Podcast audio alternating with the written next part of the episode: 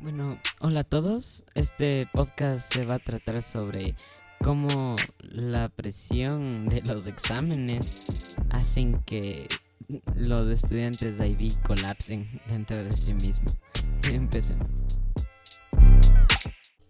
Bueno, como creo que ya todos saben, eh, los exámenes son algo que, o sea, frustra a un, a un estudiante de diferentes maneras, porque el estudiante prácticamente su principal objetivo es llegar a una buena nota, estudiar y bueno, ya saben. Pero en la semana de exámenes, cualquier tipo de estudiante está vulnerable a sacar cero. Entonces, los este año, en primero de bachillerato, hemos estado viendo diferentes, o sea, características de los exámenes, o sea, eh, diferentes maneras de calificar y todo. E incluso hemos avanzado más adentro de diferentes temas. Por decir, en matemáticas ya estamos viendo cosas más profundas, o sea, no tan profundas, por así decirlo, porque según el profe eso se ve en octavo. Lo que es de las funciones, eso de la pendiente, bueno, eso sí es fácil también avanzamos más en lo que es en física, con vectores. O sea, mm, o sea, ustedes ya se pueden ver, o sea, ustedes mismos cómo estudian para un examen que saben que capaz van a colapsar. En eso creo que a la mayoría de nuestros compañeros les pasó en mate porque creo que todo el parcial el profe nos pasó diciendo que va a ser un examen duro y que cree y que él cree que la mayoría va a sacar cero, que ni sé qué. Tú llegas al examen, te sientas así full estresado el día antes, ni siquiera dormiste por estudiar, o sea, te matas investigando, autoeducándote y llegas al examen y te topas con un, examen completo, o sea, de ocho ejercicios y que la mitad era solo graficar y la otra mitad era ejercicios de la vida real. Entonces, ustedes pueden ver ese nivel de presión que y estrés que los exámenes llegan a tener sobre un estudiante. Eh, dentro de nuestra clase, obviamente, también estaba escuchando, inspirado, es de este podcast, en eso que eh, llega a su casa y pasa postrada en un escritorio haciendo, o sea, llega a su casa y te apunte de ver, o sea, el resto de la tarde apunte de ver, hasta el día, hasta el próximo día de despertarse y así todo el ciclo de la vida. Pero, o sea, pueden ver esta relación que, o sea, ella hace, hace exagerando de tal manera que ya se quiere hasta cambiar de colegio. Entonces, pueden ver que los exámenes, no, o sea, no creo ser el único que me estresa pero también me ayuda, o sea, si lo ves del lado positivo, o sea, también te ayuda a aprender. Porque bien o mal te ayuda a evaluarte a ti mismo, o sea, como tú estás aprendiendo las cosas. Porque sin tú, o sea, todo el parcial, digamos, eh, te, te, iba, te sacaste 8, 8, 8, 8 sobre 8 y llegas al examen 3, entonces eh, tú mismo ya te puedes dar cuenta que, o sea, fue por tal cosa y los aspectos en que podrías mejorar. O sea, también puedes ver, eh, o sea, irte autoevaluando al nivel que estás y lo que necesitas autoeducarte o desarrollar tú mismo según el, el nivel de aprendizaje que tengas. Entonces, eh, ayer, mejor dicho, terminamos la semana de exámenes y bueno, creo que estaba cansadísimo porque, o sea, todos los días, eh, imagínense que sacrificaba ver Masterchef por, por estudiar los exámenes, o sea, vean esa magnitud, ya se imaginan.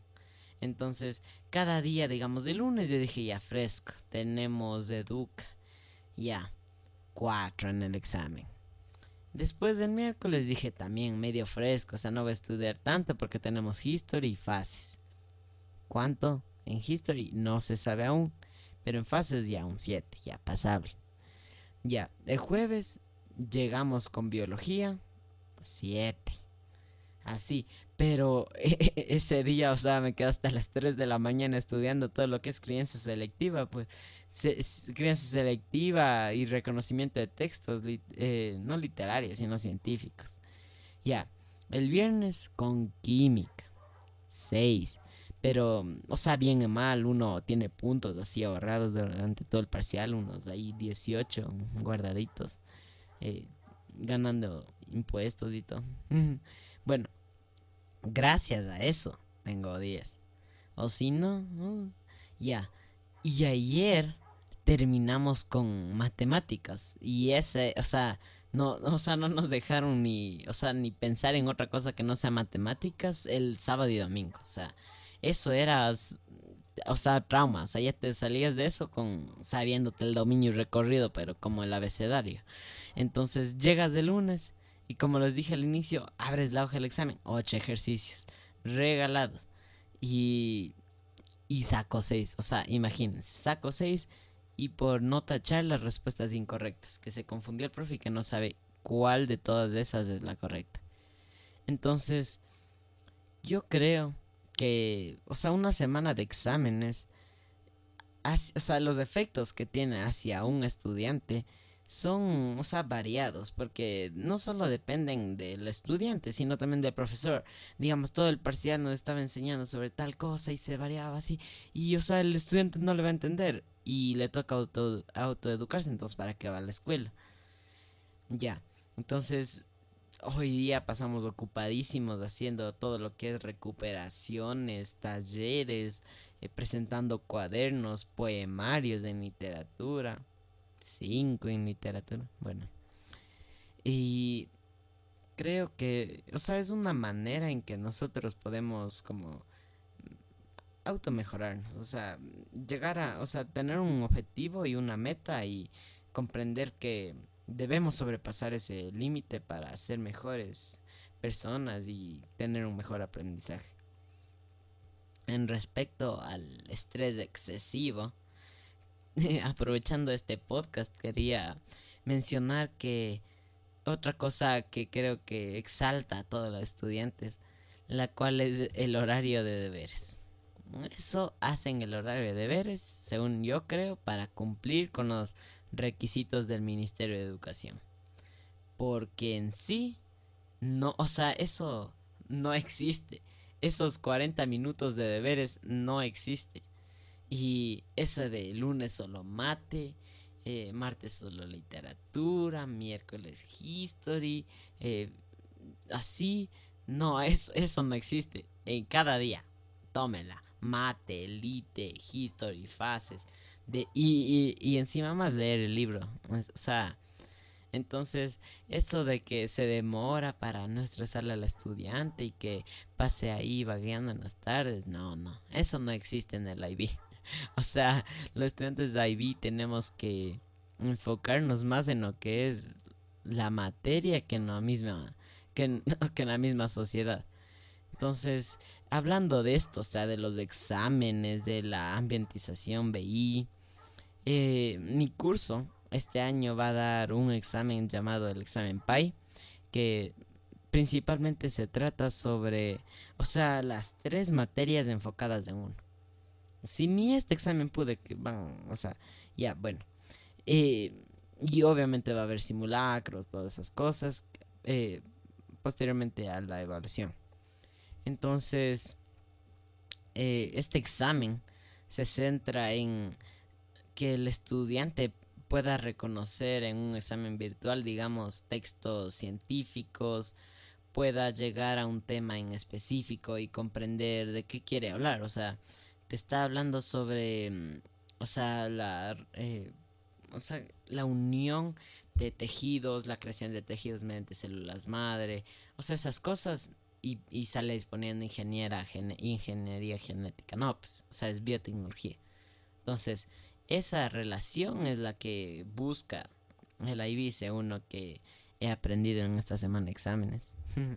ya, eh, entonces, ese examen si esta semana no vi Masterchef, imagínense, o sea, ya ni prender en la tele. o sea, si esta semana me quedaba hasta las 3 de la mañana estudiando mate y física y química y biología. Esta semana ya mejor no dormiré. Entonces, eh, o sea, esos exámenes, los exámenes en sí creo que, eh, o sea, es algo excesivo los parciales, sinceramente. Porque yo diría un quimestre, o sea, porque es algo ilógico, o sea, cada parcial te toman, digamos, el primer parcial en, en, ¿qué digamos? En química ya. Viste sobre concentraciones. Ya. En el segundo parcial sobre eh, diluciones. Y en el tercer parcial sobre. Ya, que. que ya, otro tema, ya. Ya. Configuración electrónica, ya digamos. Y te toman un, un examen cada parcial. Y luego lo ilógico es que en el quimestre te salen tomando otra prueba de los tres parciales. ¿por qué no toman una prueba al final de los tres parciales? Y ahí solo habría dos exámenes al año. Y vea, facilito. Dos semanas de los 365 días no dormirías nomás. Pero, pero no, o sea, hay que, hay que explotarle al chico BI. O sea, para que desarrolle sus habilidades. No, pues, o sea, una semana de exámenes cada, cada mes, o sea, imagínense. Entonces, y más los que nos caen de los exámenes PAI que les mencioné anteriormente. Pero ya una vez que la acabamos de los exámenes, que les dimos todos los contras, así, eh, que les ayude a entender su perspectiva, vamos a analizar los puntos clave que, o sea, por qué se creó esta metodología, cuál es el, o sea, el principal objetivo de esto ¿Y por qué las escuelas, su metodología? O sea, ¿por qué eh, todos piensan que en un examen se demuestra lo que sabes? Ya. Para empezar esta sección quería decir que los exámenes fueron creados principalmente para evaluar. Examen, ¿un examen para qué es? Para que tú para que te valga un examen de sangre es para ver eh, si tienes los glóbulos rojos altos, así un examen de tal otra cosa para, o sea, para que tú puedas ver en qué en qué estado estás. Ya, ese es lo ideal. Los exámenes educativos se utilizan para igualmente evaluar tu conocimiento. O sea, y es algo general, no es de la sangre, no es de ningún órgano, es de tu conocimiento e intelecto. Entonces, los exámenes eh, se enfocan en que tú puedas revisar todo el parcial para que te acuerdes y vayas y, entregues todo lo que tú estudiaste esa noche en el examen. Dormido, dormido, pero ya haces. Te toca hacer. Lo que, lo que, o sea, se engloba los exámenes es que te están dando todo un parcial y o sea, no, no, tú no puedes ver cómo las materias se interconectan. En algunas, o sea, en algunas muy pocas puedes ver esa relación. Pero al inicio del parcial te hacen leer eh, la globalización, el contexto global, la, para qué sirve la innovación científica, las diferentes cosas y cómo la, o sea, digamos, en ese parcial matemáticas y digamos y física se van a unir para ni sé qué ni sé qué. Y durante el parcial terminas viendo que, o sea, nunca te explicaron eso, fue un parcial fáctico. Nunca lograste entender el, el principal objetivo. Y lo que menos concuerda con esto es que te, o sea, se define, el esfuerzo se define por una nota. Y la nota no, o sea, no, no, no engloba el conocimiento. Porque todo el parcial tú respondiste todo, todo, todo, todo. Pero en una presentación en grupo sacaste cuatro. Entonces eso te baja y, o sea, y la nota, o sea, bien o mal no quieras, igual te va a afectar algún día. Pero no se evalúa el conocimiento general del parcial. O sea, solo se evalúa el examen y diferentes talleres, deberes investigativos ya. Entonces, eh, los exámenes yo creo que deberían ser, eh, por decir, eh, reestructurados a llegar a una respuesta abierta más que todo. Porque si es de seguir un proceso, entonces ¿por qué el IB se creó si ya, ya existen los procesos? La cosa es que el estudiante vaya, siga la fórmula y ya está, esa es la respuesta. No, eh, o sea, es uno que yo pienso, ¿no? Debería ser que el estudiante indague sobre eso y no solo entienda, sino que busque diferentes maneras para resolver eso.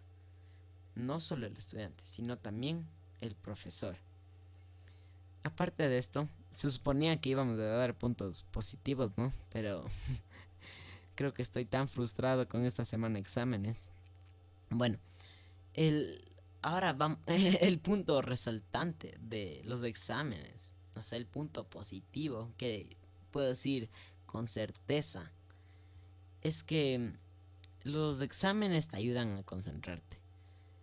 Todo en otro caso, digamos, si tú sabes que no trabajaste el parcial, que pasaste conversando, que, o sea, tienes de en disciplina, o sea, va a ser por algo, pues.